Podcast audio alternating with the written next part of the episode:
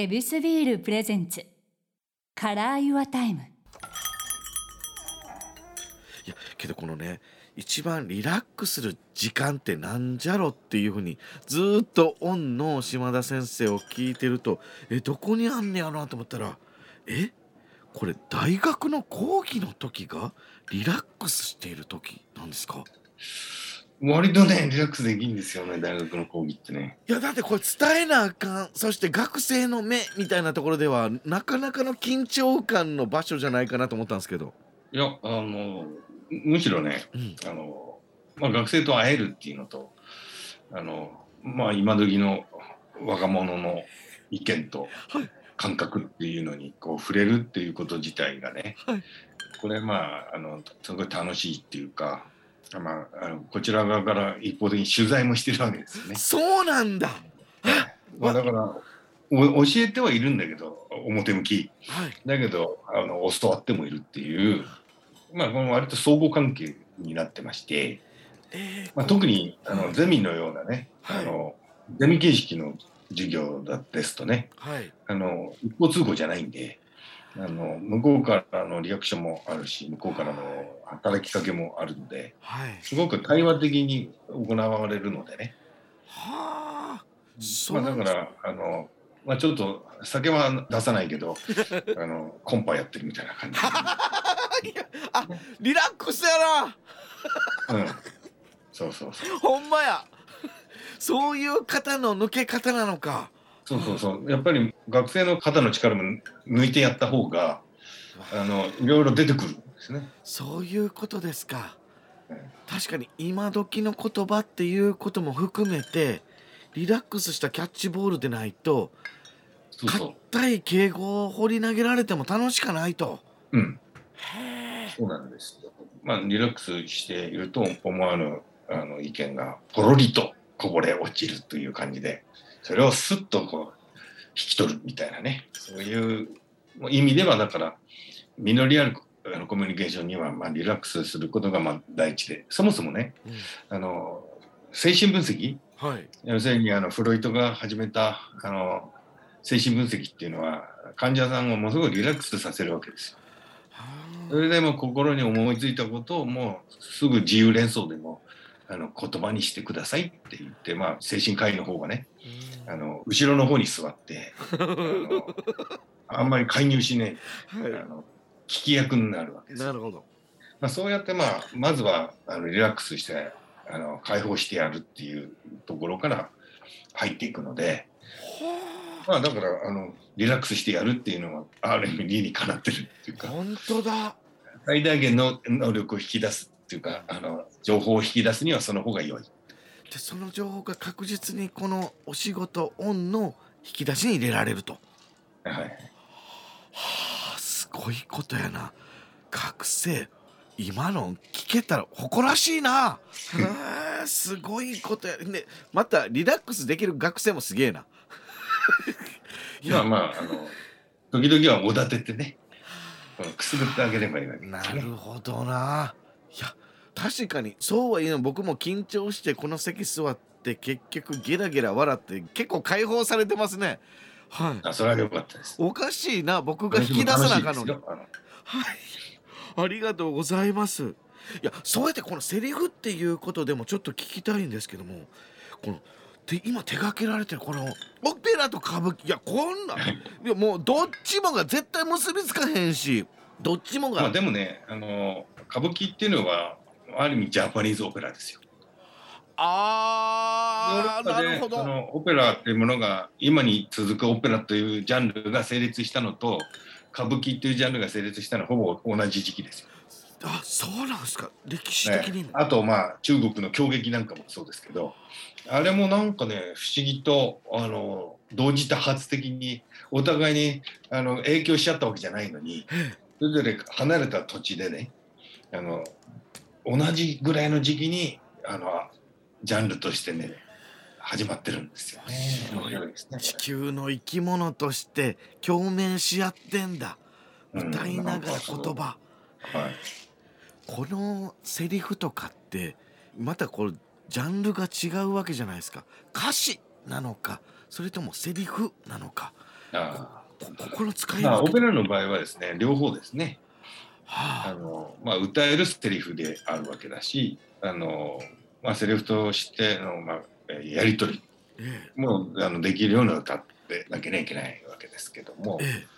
まあ、ただあのほら芝居のセリフっていうのはシェイクスピアみたいにダーッとものすごい分量であの素晴らしい役者の滑舌で両方肩でガンとこう攻めていくというのがあるのに対してオペラっていうのは、まあ、あのかなり音楽で伝えようっていう確かに。ジャンルなんでね。はい。だからその言葉っていうのはかなり節約しなきゃいけないっていうのはあります。これまた難しいっすよね。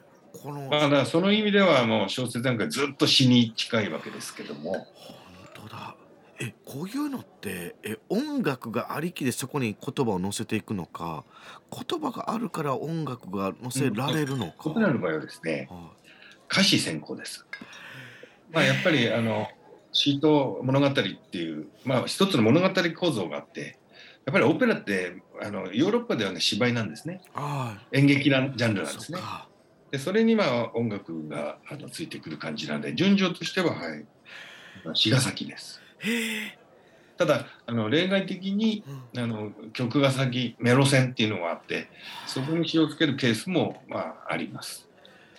先生がこう携わった作品とかは、えー、視線なんですか、はい、えこれ視線ってメロディーを覚え浮かべながら書くんですか？それとももう感情先行で、えー書き留めていくもんなんですか？いやまあもちろんそのまずは物語を作るっていうまあそうですね。はいも、えまあただあの、えっと、その詩にあの沿って曲は作られていくけれどーも、はい。あのやっぱコラボレーションだからその作曲家とのこの共同作業っていうのがそうですよね。結構長きにわたってあの行われるので。はい。あのここはこう直してほしいとかあのここをちょっと2音削ってほしい2音足してほしいとかね。こういう細かいあの言葉やり取りとの中であります。プロの歩み寄りの作業があるということなんだ。はい、うわすごいなあのお客さんはこう音楽の世界で物語もずっとこう流れていって気持ちよく見れますけど作っていく最中ってまあこの何日もかけて作らなあかんっていう作業の中でオープニングの曲とかまあ主題歌みたいなものを意識してこう書きながら音楽も聴いたりしていくもんなんですか？いやまああの最初にまあ台本作りますね。第一項を、大工でまあそれに基づいて作曲が進んでいくわけで。すけれどもまあだからその第一項を作曲家に渡すときに一応こちらでもね、はい。あの序曲とかね。うん。なんとかのアリアとかね。ああなるほど。ここにマーチ入れようかなみたいなね。あの、まあ、こっちの勝手なあのアイディアですがそれはまあ作曲家はあの余計なお世話だって言ったりもするんですけど いやけどただまあ全体のその台本の中で、うんよしこれをまあ主題歌的な位置づけにしようと思ってえあの最初に詩を書きます。あーここの作品に込めた気持ちの側を一応伝えるという手段ですね。でそれもあるし、まあ、一番あのこの詩だとあの曲もつけやすいだろうしあの歌いやすいメロディーを当てればはい。まあこれここの部分が多分オペラのか顔になるだろうなとね。そのぐらいの予測はしながら書いてるんですけど。すげええー歩み寄りっていうのはすごく壮大なスケールでしかも事細かくっていう全体が色づいてるっていうことなめちゃめちゃ素敵な言葉聞けた。いやまあ結構まだ手間がかかるんですけどなその割にはねあの必ず赤字っていうね。不幸なジャンルではあるんですけどねオペラは。そうやった？うん。どうやってそのあ穴埋めんの？埋めないんですよ。埋めずに次へ次へ。まあ誰かがは払ってくれるわけです。面白い。墓まで持ってきなはれやみんな。面白い話聞きました。ありがとうございますえー、島田さんがもうこれいろんなジャンルをやられてますけどもこのジャンルちょっと今後チャレンジしたいなもしくはテーマこんなテーマ今なんかいいなと思ってるみたいなおこぼれもしもらえるなら嬉しいなと思うんですけども。そうですね。まあ、あの、ずっと休みなく小説を書き続けてきてるんですけれども、えまあ、い今執筆中のはまあ私小説みたいなもんなんですけども、ーはい。まあ、その次となったらですね、またちょっと SF に戻りたいなとかは考えていて、はい。まあ、あのいわゆるねあのタイムトラベルものっていうのは、タイムスリップものっていうのはえあの無数にありますよね。この世の中え映画化されたものとかも含めて、まあまあそうです。この世の中には。うん、でもまああの特定のパターンがあるのであのそのパターン全部あの破ってやろうかなとかね。マあジで？のちょっと壮大な新しい今までにないタイムトラベルものでもやってみようかなみたいなことをちょっと漠然と考えてますけど。いやこれは楽しみにしましょう。そして、えーポーンと本屋さんに並んだ時もう一回これ聞きなはれあこれちょっとこぼれたん聞けたなという、はい日曜の昼下がりに聞けたなっていうのを感じてもらえたら嬉しいないやすみません嬉しいですありがとうございますいやありがとうございます。非常に話しやすい環境を整えてくだいやさい。何をおっしゃいますやらいやもうほんと実際に会ってもこのお忙しい中ですがまたこの空間を楽しんでもらいたい、えーお店を楽しんでもらえたらと思いますのでまたご来店ください。はい、今度こそあの来店させていただきます。はい。はい。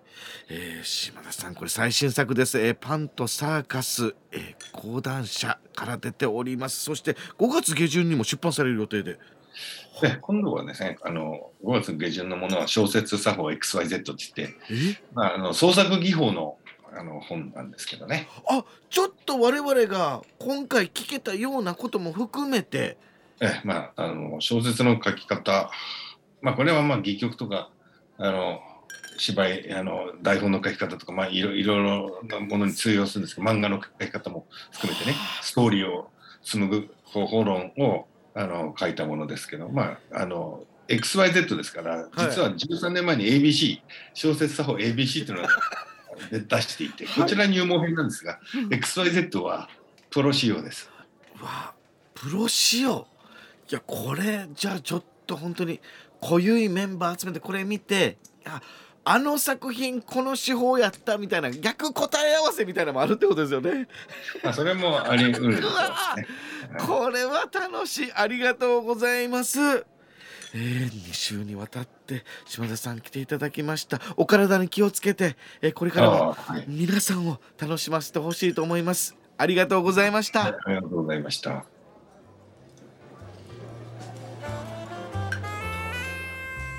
ここでお知らせです。恵比寿公式 Facebook ページでは皆さんのビール時間を彩る恵比寿ならではの情報を発信しています。こちらもぜひチェックしてみてください。飲酒は20歳になってから。恵比寿ビールプレゼンツカラーユアタイムちゃんかわいでした。